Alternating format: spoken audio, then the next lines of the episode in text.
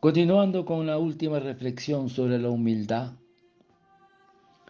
recordemos las palabras que la Virgen le dijo a Santa Faustina y ella nos los escribe en el diario. La Santísima Virgen me instruyó sobre la vida interior. Me dijo, la verdadera grandeza del alma consiste en amar a Dios y humillarme en su presencia. Olvidarse por completo de a sí mismo y tenerse por nada.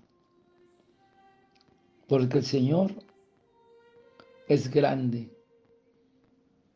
pero se complace solo en los humildes, mientras rechaza siempre a los soberbios.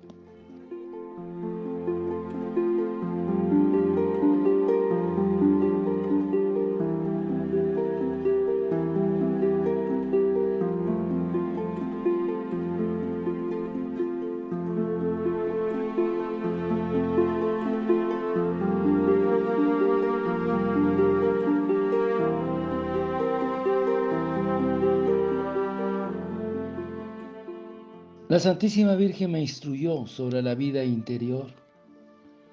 Me dijo, la verdadera grandeza del alma consiste en amar a Dios y humillarse en su presencia.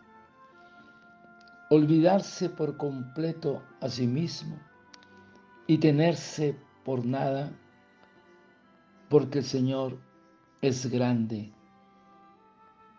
pero se complace solo en los humildes, mientras rechaza siempre a los soberbios. Y continuando, hermanos, con esta tercera reflexión de la humildad, Jesús manso de corazón, nos dice que la mansedumbre de Jesús con sus apóstoles. Bien, porque ellos eran groseros, materialistas, eran ignorantes, pero Jesús lo sufrió con bondad, sin nunca quejarse de ellos ni llevarlos, ni echarles en cara sus malos modales, su mala educación. Siempre les habló con mansedumbre, humildad. Y él remedia con dulzura sus faltas y corrige con calma sus defectos. Jesús era tan delicado de corazón, tan grande de espíritu, tan generoso y divino. Tercero, Jesús tuvo mansedumbre durante su pasión. Qué mansedumbre la de Jesús delante de Caifás. Lo escupían el rostro, le mecían sus cabellos y Jesús no dice nada. Qué bondad en la mirada que Jesús dirigió a Pedro después de haberlo este negado tres veces. Qué mansedumbre la de Jesús en medio de los sufrimientos en el pretorio. Qué paciencia en la cruz para para no más que para no dar más que bendiciones y decir simplemente después de tanto sufrimiento Jesús le dice a su padre Dios mío Dios mío ¿por qué me has abandonado? Y una vez terminado el sacrificio, lo expresa con estas palabras.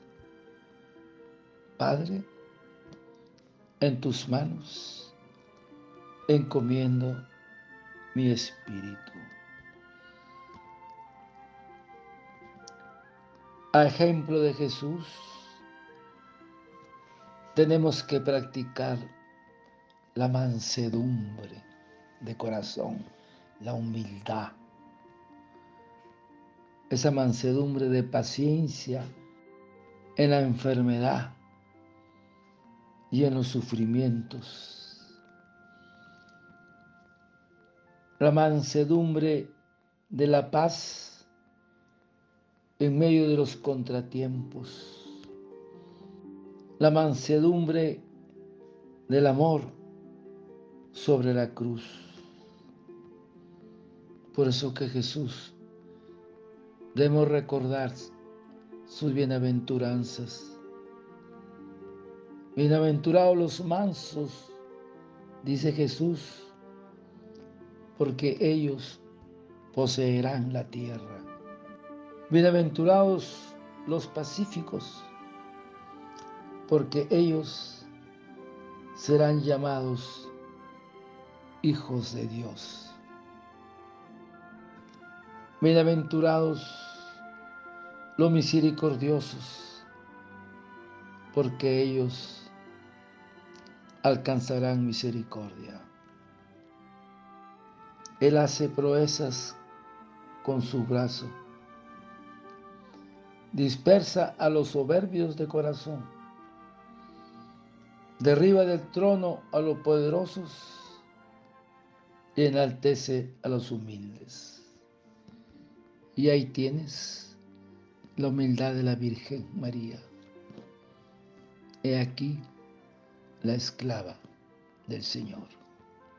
Hágase en mí según tu palabra.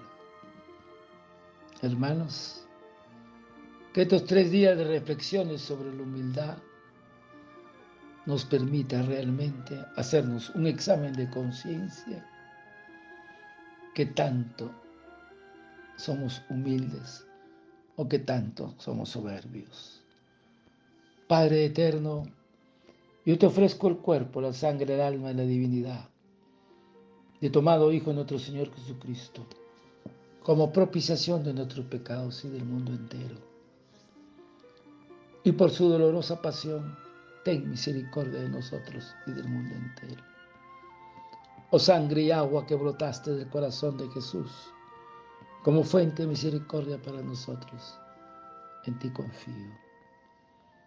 Desearte un lindo día, que el Señor de la Misericordia te conceda esa virtud tan hermosa de la humildad, a ti y a tu familia.